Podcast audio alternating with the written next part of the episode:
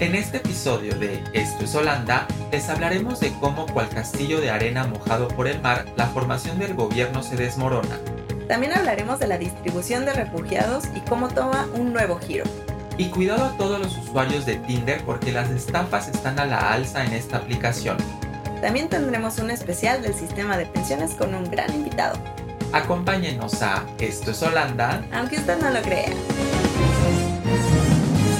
Bienvenidos a un nuevo episodio de Esto es Holanda. Aunque usted no lo crea. Yo soy Rodrigo. Y yo soy Julieta. Y les damos la bienvenida a un nuevo episodio con mucha información de lo que está sucediendo en Países Bajos. Primero que nada queremos agradecer a toda la gente que nos sigue escuchando y que nos sigue mandando sus comentarios. Eh, reiteramos la invitación a abrir los micrófonos para cualquier persona que quiera participar o que tenga algo que compartir a la comunidad. Y Julieta, pues quiero preguntarte cómo estás el día de hoy. Ay, Rodri, pues muy sorprendida, la verdad. ¿Por qué? ¿Por el frío que está haciendo? Ay, no, no, no, ese no sorprende a nadie. Me ah. sorprendería si hace calor. No, pero fíjate que vi hace poco una, en una noticia, me enteré que dos personas que vivían en el centro de Ámsterdam, todos sabemos que vivir en el centro de Ámsterdam es exageradamente caro, pero me enteré que salieron victoriosos cuando fueron a apelar eh, a la comisión de, de, rentas, comisión del alquiler, el Huurcommissie, aquí como se llama, porque les estaban cobrando rentas exageradamente caras. Había dos lugares que básicamente eran como de met uno, uno de ellos era de, 20 metros cuadrados y le estaban cobrando de renta 1.950 euros. O sea, imagínate, como en pesos mexicanos que eran como, mm, no sé, pues unos...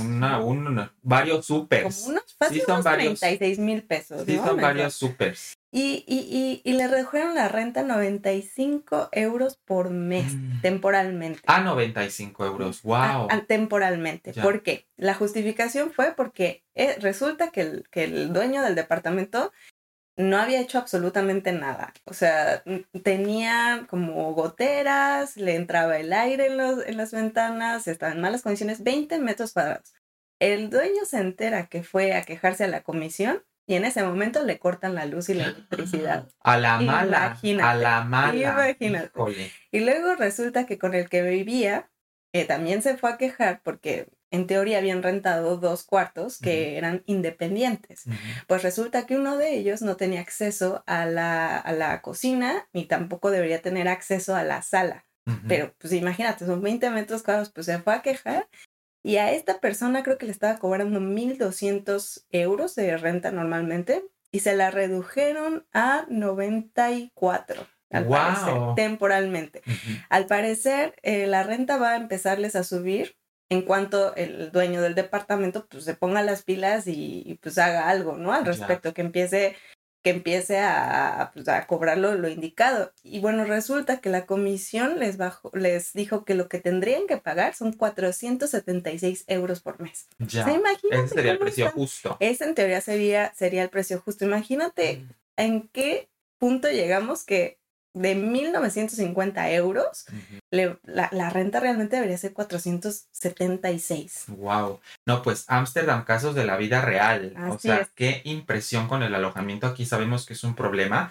Pero fíjate que a mí lo que me sorprendió, Julie, fue que pues ya las universidades se pronunciaron y dijeron, ¿saben qué? Sí nos vamos a subir al barco de reducir la eh, eh, cuota de estudiantes internacionales. Y es que esta es una tendencia que ya se venía viendo eh, porque el gobierno así lo ha indicado, pues las universidades ya se adelantaron y dijeron, miren, ¿saben qué? Nosotros queremos cooperar, queremos reforzar la educación en holandés, también queremos implementar medidas para controlar la afluencia internacional, pero además los, los estudiantes que sí puedan quedarse, que sí puedan venir a estudiar, tengan más posibilidades de quedarse, ¿no? Y es que ellas argumentan que, por ejemplo, el, el, el 18% de los programas que se imparten en holandés también tienen una variante en inglés y que hay un 30% de programas que solo se imparten en inglés y que, bueno, estos se van a, se van a reducir, ¿no?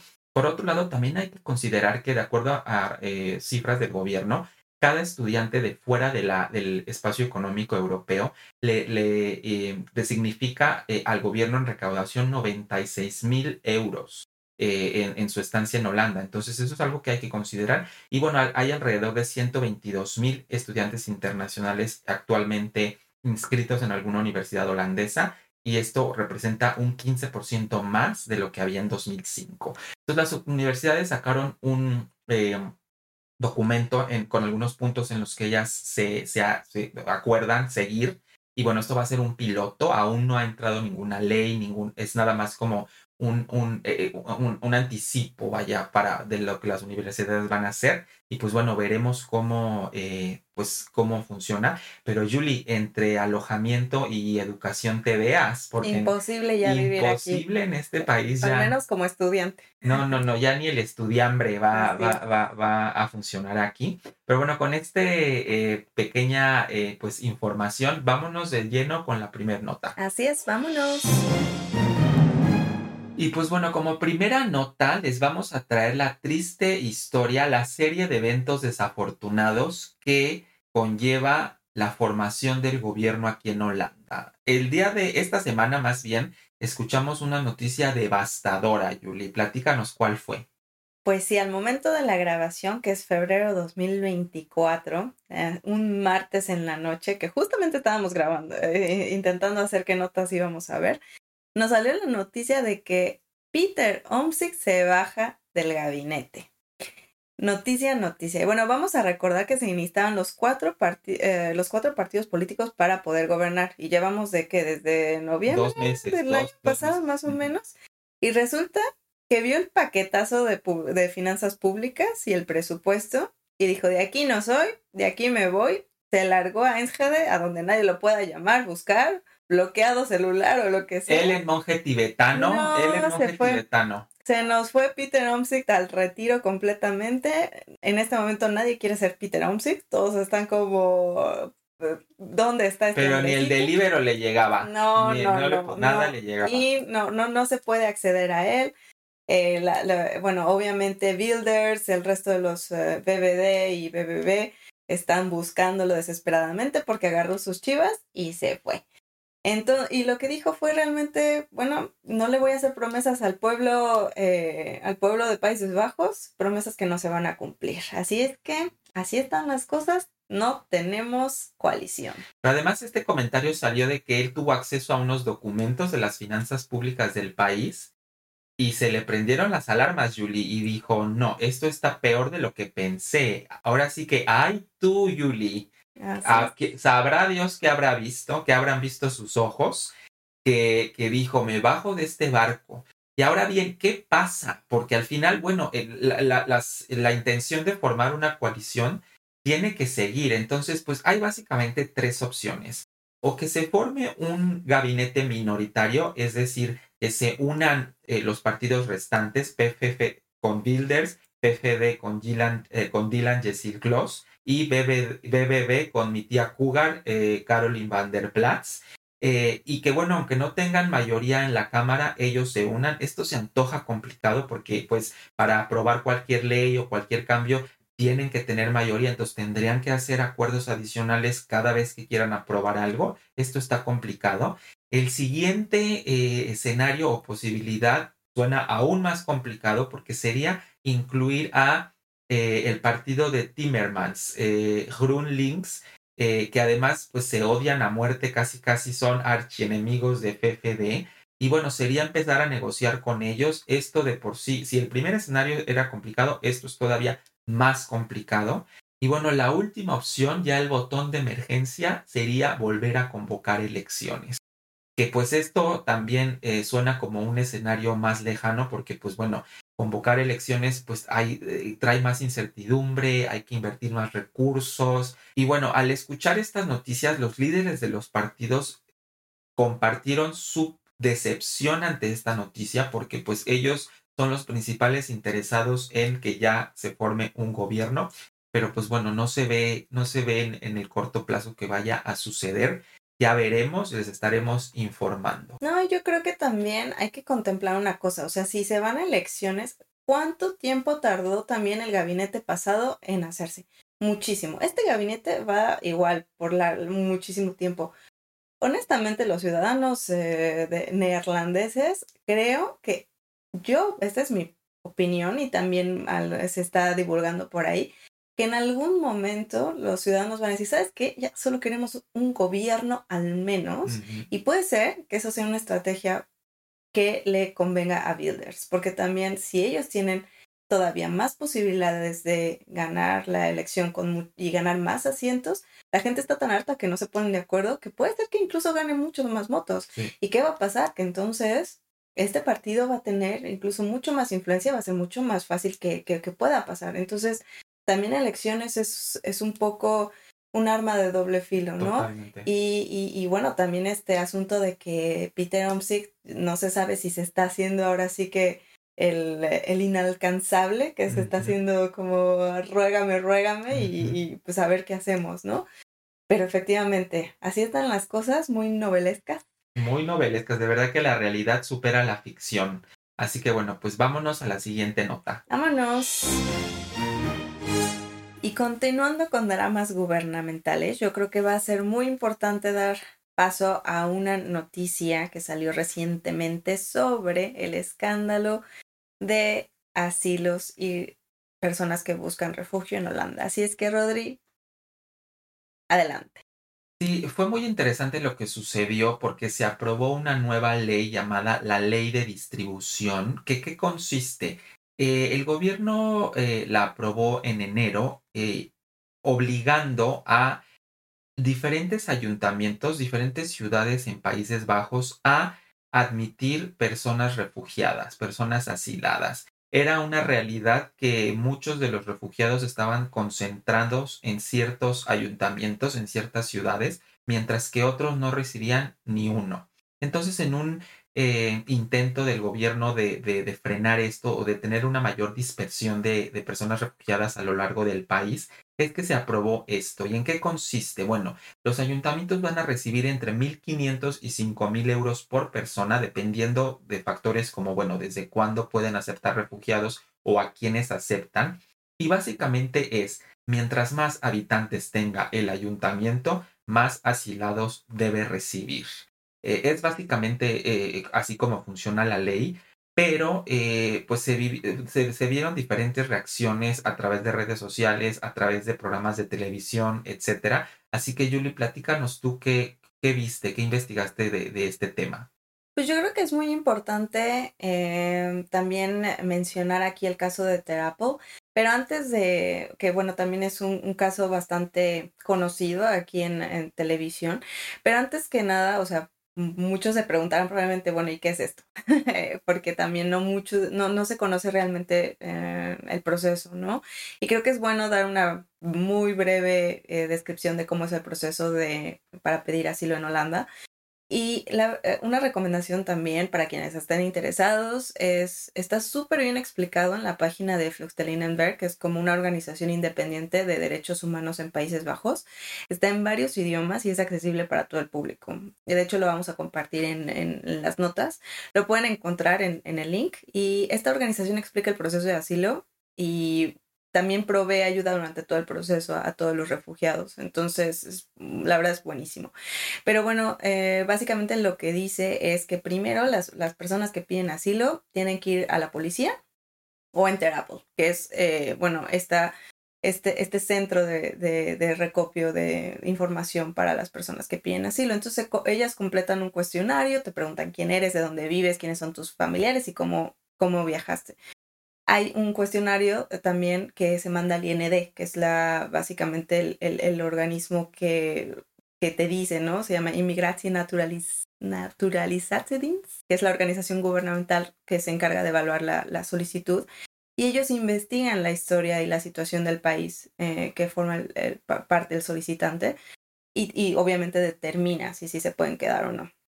También, este, bueno, el proceso es tremendo porque al lado de Fluchterlinenberg, ellos, de hecho, esta última organización ayuda al IND a hacer la investigación y tal cual esto es real, o sea, buscan hasta en GPS, se ponen en Google Maps y todo, a ver, oye, a ver, la, la, historia que me está diciendo esta persona es real. Eh, a ver, vamos a ver cómo está aquí donde según esto dice que vive, si es así. O sea, es un trabajo de investigación tremendo. También está la organización AVIM, que es una la policía revisa el, historial delictivo de esta persona, les hacen exámenes médicos, checan si tienen tuberculosis u otras enfermedades, les dan soporte legal gratuito. Eh, también como para personas menores de 18 años, les ofrecen educación, les dan asistencia, les pagan cursos de holandés, eh, contratan a este, abogados que ellos no tienen que pagar ni un solo euro para eso. Entonces, la verdad es que los tienen eh, bastante bien, bastante bien cuidados, ¿no? En, en ese aspecto. Eh, hay una otra organización que se llama COA, bueno, por sus siglas en, en, en holandés, obviamente. Este, la, eh, que ellos les arreglan alojamiento, comidas, asistencia para todos los solicitantes de, de asilo, pero también pueden ser movidos a diferentes centros de recepción durante todo el proceso. Terápolis es uno de ellos. Y Terápolis, bueno, ahorita un poco, eh, digamos que controversial, conocido, etcétera, porque está básicamente viviendo un, un, tiempo de hacinamiento. En, en, este centro debería de ser capaz de alojar máximo 2.000 personas, pero se ha excedido. Y ahorita la municipalidad, de hecho, el, el alcalde, que se llama Jap Velema, hace poco lo entrevistaron y bueno, incluso lloró en, en, en, en, públicamente porque le preocupa muchísimo el riesgo de seguridad dado el hacinamiento que tienen. Está, ha habido más problemas en la región. Este, este centro está ubicado al norte de Holanda, muy cerca de, bueno, en, muy cerca de Groningen, en la frontera con Alemania. Y quieren que COA pague una multa de 25 mil euros por, por cada día que más refugiados se queden porque es básicamente imposible que tanta gente viva ahí. Ellos son los encargados de darles eh, alojamiento. Y creo que también, eh, bueno, un, un, programa que se ha vuelto bastante famoso, sobre todo desde la caída del gabinete, eh, se llama The World in Terapel, que en, bueno, en español sería El Mundo en, en.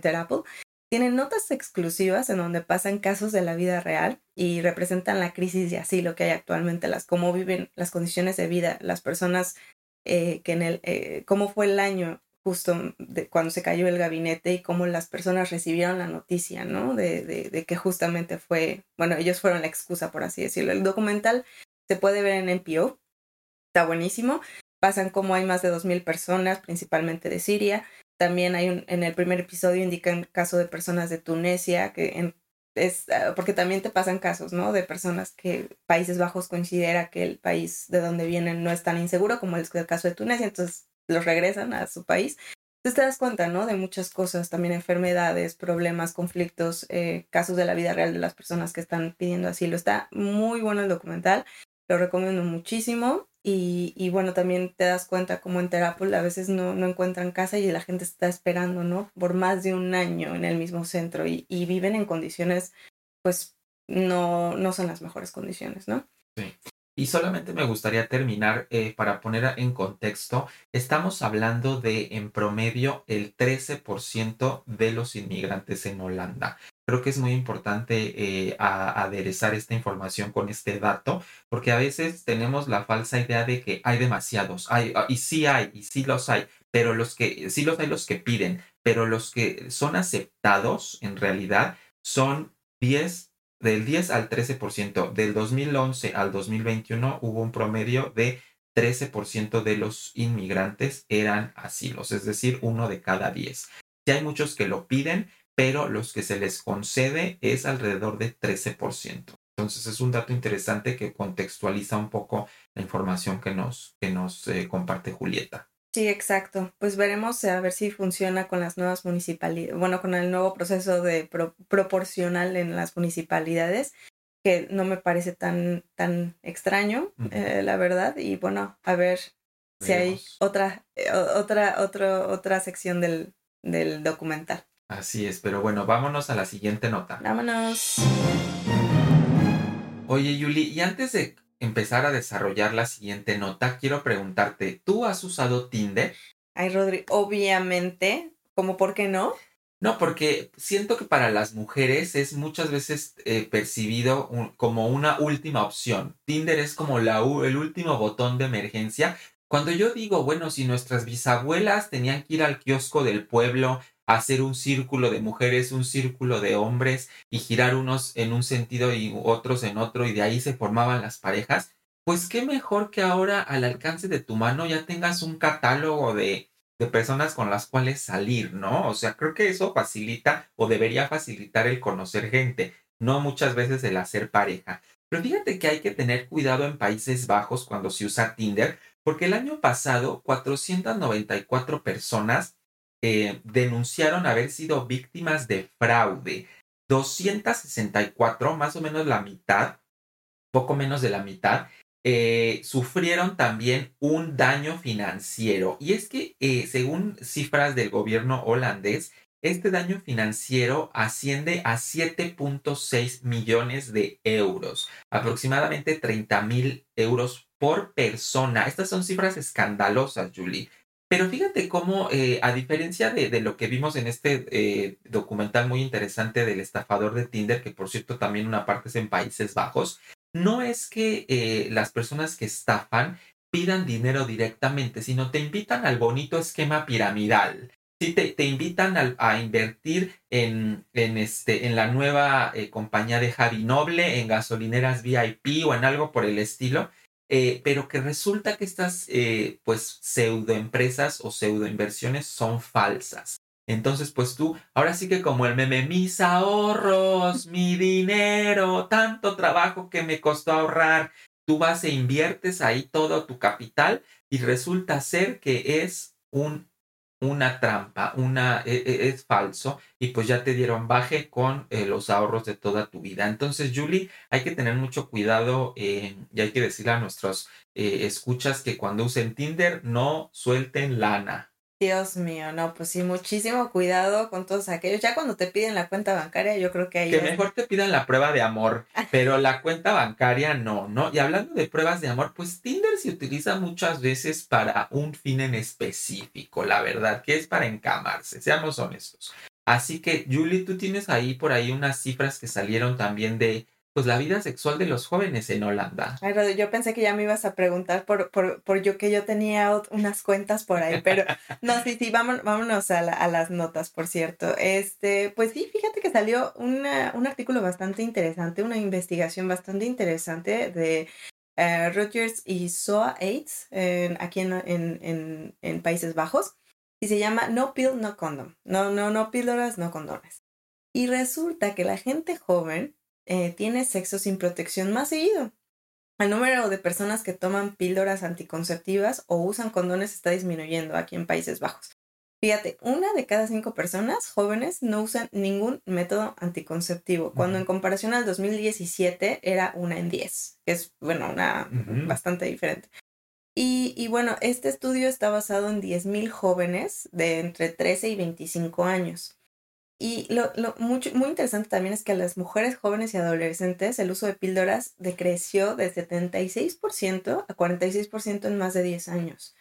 Unas de ellas cambiaron al, al DIU en, en español, pero eh, el grupo que no usa anticonceptivos incrementó. La mayoría dicen que no quieren meterse hormonas, básicamente, y que también por eso pues, ya no quieren usar anticonceptivos. Pero también los condones están siendo menos utilizados en la población joven. 40% de los jóvenes que no tienen una relación estable no usan condón y en, en 2012 era solamente el 25%. ¿Creen los investigadores que las enfermedades de transmisión sexual se han esparcido menormente porque el grupo de jóvenes con más parejas sexuales se ha reducido? Pero también podría ser que el número es mayor porque no siempre se ven señales de enfermedades de transmisión sexual. Ahora, muchos jóvenes dicen tener su sex body, que quizá también por eso hay más confianza, porque en el 2012, por ejemplo, un cuarto de las jóvenes eh, tenían, creían que estaba bien tener sexo sin estar enamorado. Pero ahora casi dos tercios piensan así. Que hay que recordar que durante la pandemia esa fue una recomendación del gobierno holandés. Recuerdo perfecto que decían, bueno, pues no se puede tener sexo porque estamos todos en cuarentena, pero sí puedes tener tu sex body, no más que sin verse a la cara. Ahora sí que sin besarse, sin verse a la cara, pero era una recomendación tener un, eh, como dirían en España, un folly amigo este, en, en, la pandemia y era una recomendación directa del gobierno. Claro, sí, sí. Y es, es muy interesante también porque eh, justo las cifras dicen que ahora los jóvenes comienzan a tener sexo mucho más tarde Eh, ahora la edad en promedio son 18.7 años, que es la mitad de la población, eh, y la mitad de la población joven tiene sexo vaginal. Y en 2012 eran 17 años aproximadamente. Y la otra cosa es que, por ejemplo, los chicos tienen eyaculaciones más frecuentes que las mujeres. Por ejemplo, con la última pareja sexual que tuvieron los chicos, 85% de los jóvenes normalmente o casi siempre tienen orgasmos, comparado con el 49% de mujeres o jóvenes de mujeres. Y uno de cada diez jóvenes no tiene eyaculaciones, comparado con una de cada tres mujeres, mm. que es pues en es bastante, ¿no? Y, también, por ejemplo, las, las, las, chicas tienen más experiencias en cuanto a rebasar los límites. Em, también dice el estudio que una cada cinco chicas dijo que ha sido forzada a hacer cosas que no querían. Mm. En 2017 eran 12%. Pero bueno, eh, ahora sí que el 10% dice que no siempre preguntan si la otra persona quiere tener sexo. Entonces es recomendable preguntar, ¿no? O sea, porque más de la mitad, exacto, más de la mitad de los jóvenes que han experimentado violencia sexual indicaron que solo no dijeron que no querían. Entonces eh, hay cosas que sí hay que, hay que cuidar bastante al respecto.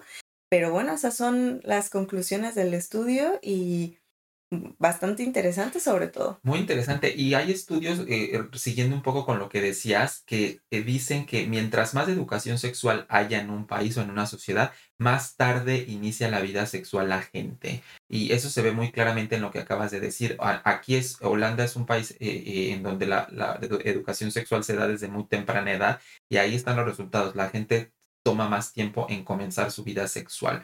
Mm, muy interesante este, este estudio y pues bueno, la recomendación es siempre utilizar protección, por supuesto. Eh, creo que ya ahora pues las nuevas generaciones ven muy lejanas las enfermedades o una epidemia como la que hubo en los ochentas este, pero creo que la moraleja es seguirse cuidando, creo, ¿no? Así es. Esperemos que venga esto acompañado de campañas gubernamentales para seguir fomentando esto y que a la gente pues no se les olvide. Así es, poner límites en el Tinder cuando te piden la cuenta bancaria y pedir límites también cuando al tener relaciones sexuales. Mejor, como dije, mejor dar la prueba de amor, no la cuenta bancaria. Así que bueno, vámonos a la siguiente. Vámonos. Y el día de hoy nos acompaña alguien muy interesante. Se trata de Javier Morán, que es el creador del blog finanzasenholanda.nl, en donde nos comparte información muy interesante acerca de eh, pues las finanzas, la cuestión financiera y de economía aquí en, Países Bajos. Eh, entonces, primero que nada, Javier, muchas gracias por acompañarnos en Esto es Holanda. Quiero preguntarte cómo estás el día de hoy. Muy bien, eh, Rodrigo, muchas gracias por la invitación al podcast. Eh, sí, estoy, eh, estoy bien. Perfecto. Oye, y bueno, una de las últimas publicaciones que nos compartiste dentro de tu blog y que generó además mucho interés en la, en la comunidad latina y de mexicanos en Holanda fue el sistema de pensiones, ¿no? Que además nos atañe mucho a todos los trabajadores aquí de, de, Países Bajos. Pues primero que nada quisiera preguntarte, eh, ¿Cómo sería, eh, ahora sí que con peras y manzanas, una explicación del sistema de pensiones en, Países Bajos? Sí, eh, mira, el sistema de pensiones en de Países Bajos se puede ver como una casa de tres pisos. Eso, de hecho, es así como, como los holandeses siempre la mencionan, la casa de la pensión, eh, que tendría su planta baja, piso uno y piso dos. y de esos tres pisos se compone la pensión que vas a recibir al llegar a la edad de jubilación. El primer piso es una pensión del gobierno. Esa eh, está pagada por el Banco de Seguridad Social y le corresponde a todos los holandeses, a todas las personas que viven en Holanda, o sea, independientemente de tu nacionalidad. Si tú llegas aquí y eh, estás viviendo legalmente, eh, empiezas a acumular pensión a partir de los 17 años, más o menos. Entonces, eh, pon tú un ejemplo de nacidos los mexicanos que llegamos acá, eh, no sé, por estudio, que llegamos a los 23, 25 años. A partir de ese, de ese, de ese año empezamos a generar pensión eh, para el sistema holandés. Entonces, ese es, eh, cuando llega la edad de jubilación, el Estado, bueno, el Banco de Seguridad Social te va a pasar ese, ese pedacito de pensión que tú acumulaste. Ya. el siguiente piso de, de, la casa de pensión es la pensión colectiva eh, que esta tú la generas cuando trabajas para, una, para un empleador. hay que mencionar que la pensión del empleador no está, no, es obligatoria para, para las empresas. Entonces, la gran mayoría de empresas lo ofrecen, pero hay empresas que no ofrecen esta pensión. Entonces, esta pensión consiste, como en México, que eh, de tu salario te van a quitar una parte y tu empleador va a poner otra parte proporcional y eso se va a ir a un fondo de pensiones donde se va a invertir y al llegar a la edad de jubilación, pues te lo van a dar, como si fuera la FORE en México para los que, para los que vivimos en México. Y además de eso, hay otro tercer piso, el tercer piso que es la pensión individual, que sería eh, las aportaciones voluntarias que tú pudieras hacer, eh, ya sea a tu cuenta de pensión con tu empleador o eh, abriendo una cuenta de, pensión especial. Entonces, la pensión que vas a tener al llegar a la edad de jubilación cuando de aquí en Holanda se va a componer de esos tres, de esos tres pisos. Entonces, cuando te jubiles, el Banco de Seguridad Social te va, te va a pasar tu, tu dinero de, que acumulaste, el, el, fondo de pensiones con el que con tu empresa te va a pasar eh, su, parte y si tú ahorraste eh, además por tu cuenta, pues esa, esa, esa cuenta también te va, te va a pasar tu dinero. Entonces así es, este, en palabras simples, cómo funciona el, eh, el sistema de pensión holandesa. Ah, perfecto, Javier, muchas gracias.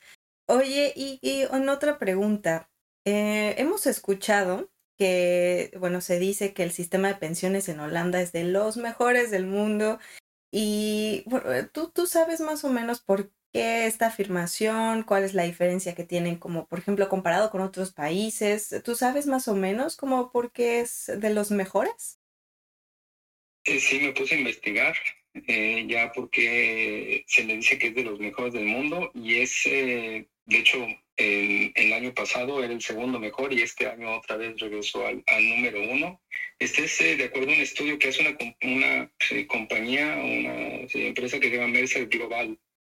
Entonces ellos lo que hicieron fue comparar 47 eh, sistemas de pensiones de, de, los diferentes países y lo evaluaron con tres diferentes criterios, adecuación, sostenibilidad, integridad adecuación es decir, cuánto dinero, o sea, le, va, le va a tocar a las personas cuando se jubilen, les va a alcanzar.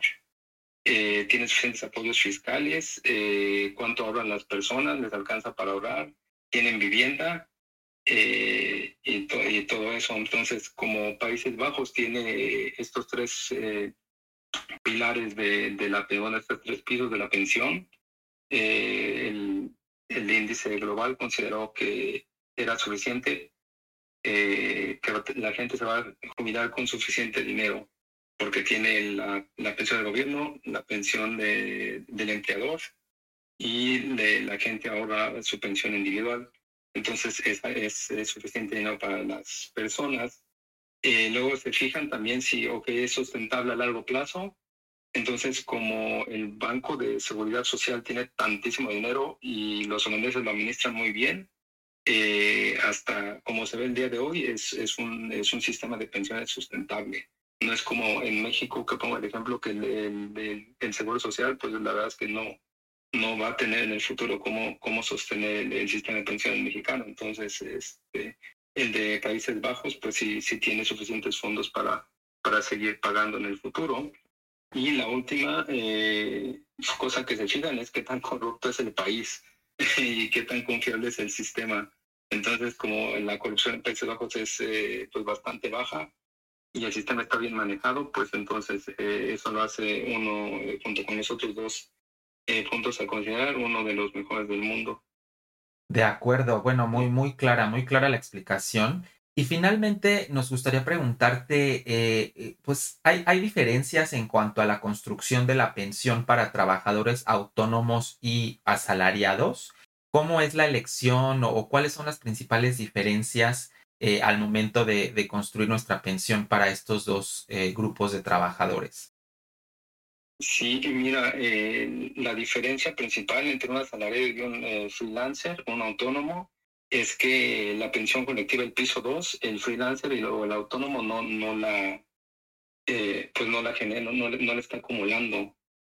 Entonces, eh, por, ejemplo, un ejemplo con números eh, de pensión del gobierno, cuando te jubiles, eh, te, va, te da mil euros. Eh, de pensión colectiva, lo que juntaste durante los años de trabajo son 1.500 y si juntaste pensión individual otros 500, ya son 3.000. Entonces tu pensión va a ser 3.000 euros mensuales. Pero ¿qué pasa si tú trabajas como autónomo y no acumulas el piso 2? Entonces vas a tener nada más los 1.000 euros de la pensión del gobierno y 500 euros que tú acumulaste individualmente, entonces pues, van a ser 1500 que te quedas eh, con la mitad. Claro. imagínate que eres freelancer y no acumulas pensión eh, así de voluntariamente, entonces te quedan nada más los 1000 euros del, eh, del gobierno. Entonces, en ese caso, pues si tendrías una pensión de 1000 euros mensuales, que sería una pensión baja, considerando que, por ejemplo, si no tienes casa pagada, con eso no, no rentas nada en, una ciudad grande. Claro. Más lo que comes, más etcétera, etcétera. Entonces, eh, si en el caso de, de que eres freelancer, de que seas freelancer, si es necesario que eh, ahora sí que de pensión o que inviertas eh, que hay que ahorrar tu ingreso. Sí. Claro. Sí. Claro. Oye, pues muy, muy interesante todo este tema de, de las pensiones. Creo que es un, un, tema que siempre va a estar sobre la mesa, sobre todo para los, las personas que pues venimos de fuera, ¿no, Julie? Sí, y yo también quisiera saber, Javier, ¿qué, qué, qué les recomendarías justo a estas personas que, por ejemplo, que son trabajadores autónomos? ¿Cómo empezar? O sea, ¿cómo empezar tu proceso? ¿Cómo empezar a buscar fondos? Eh, ¿En qué fijarnos, básicamente, para, para si no, no tienes un empleador que te cubra ese, ese, esa base, ¿cómo empezarlo a hacerlo desde cero? Eh, pues bueno, de primero pensar un poquito de, en, dónde, en dónde te quieres jubilar. Eh, nosotros somos mexicanos, entonces pongo el ejemplo de si te quieres retirar en México, eh, ahí hay un, una cuestión de, de, de, tratado entre Países Bajos y México que no está resuelta. Entonces, por ejemplo, si tú quisieras irte a México, el Banco de Seguridad Social de Holanda no te va a pagar el 100% de, de la pensión que acumulaste, te va a pagar nada más la mitad. Y, eh, por ejemplo, las, los fondos de pensiones eh, voluntarias, o sea, de protecciones voluntarias, eh, muchas veces tampoco te mandan el dinero fuera de la Unión Europea. Entonces, bueno, uno es fijarte que más o menos, si a lo mejor tienes una idea, sé que está muy lejano para la mayoría de nosotros, pero una idea de, de dónde te quieres retirar. Entonces, si te quisieras retirar en, la Unión Europea, pues no hay problema. Aquí en, Holanda hay muchas cuentas eh, de pensión con beneficios fiscales que te devuelven más o menos como el 40% de todo lo que metas eh, en esa cuenta cuando hagas tu declaración de impuestos. Y eh, la desventaja de esas es que no la puedes tocar ese dinero hasta que llegue la edad de jubilación y este, que no te lo puedes llevar de la Unión Europea. Entonces esas son las desventajas, pero tiene ventaja que es, es deducible de impuestos. Y si quisieras eh, mudarte a otro lugar, entonces sería abrir una cuenta de inversión. Eh, también hay varias opciones. Eh, ahí en el blog eh, menciono eh, algunas opciones de cuentas de inversión y pues ese dinero al final te lo puedes llevar a donde quieras. la cosa es que una cuenta de inversión pues no tiene beneficios fiscales, entonces estarías perdiendo esa parte de, del beneficio fiscal, pero eh, pues sí, esas serían las, dos opciones más sencillas para, para empezar a acumular eh, la pensión. Perfecto. Entonces podemos eh, recomendar así que a la gente que está interesada que se fije en tu blog. Sí, eh, repítenos por favor la dirección de tu blog, Javier, para que la gente que eh, quiera informarse más de, de, estos temas pueda, pueda consultarlo ahí. sí, es finanzasenholanda.nl entonces ahí tengo información de, pues, de ahorros, de cuentas de inversión, eh, de las cuentas de, de, pensión ahora en el último post y, más. Sí, sí, la verdad es que es muy, muy interesante todo lo que publicas y pues bueno, no nos queda más que agradecerte el tiempo, Javier. Muchísimas gracias por eh, ilustrarnos en el tema de pensiones eh, y pues bueno, te deseamos que eh, pues sigas publicando y compartiendo con nosotros mucha más interesante información. Y gracias por estar aquí en Esto es Holanda. gracias a ustedes por la invitación y espero en el futuro eh, volver a estar con ustedes con otra cápsula financiera. Por supuesto que sí. Claro que sí. interesadísimos. Creo que no solamente nosotros, la audiencia también. Muchas gracias, Javier. Gracias, Javier. Hasta luego. Gracias a ustedes. Y bueno, no podemos despedirnos sin antes agradecerle a toda la gente que nos escucha en cada episodio y que además nos deja su review y sus estrellitas en Spotify. Por favor, les eh, encomendamos eh, suscribirse. Y bueno, si quieren contactarnos a mí o a Julieta, vamos también a compartir aquí nuestro, nuestras cuentas de Instagram. Eh, mi, la mía es R Velasco AG, Velasco con S. Y Julie, no sé si quieras también compartir la tuya. Sí, si tienen comentarios, si nos quieren contactar, eh, si tienen sugerencias, algún tema que les interese saber o conocer un poquito más de Países Bajos o que quizá probablemente quieran participar en alguna entrevista, eh, a mí me pueden encontrar en Instagram como Julieta Sotres y eh, pues a la orden, no se olviden darnos sus estrellitas en Spotify porque eso nos va a ayudar también a, llegar a más gente. Así es, y pues bueno, yo soy Rodrigo. Y yo soy Julieta. Y esto fue, esto es Holanda. Aunque usted no lo crea. Adiós, nos vemos. Chau, chau.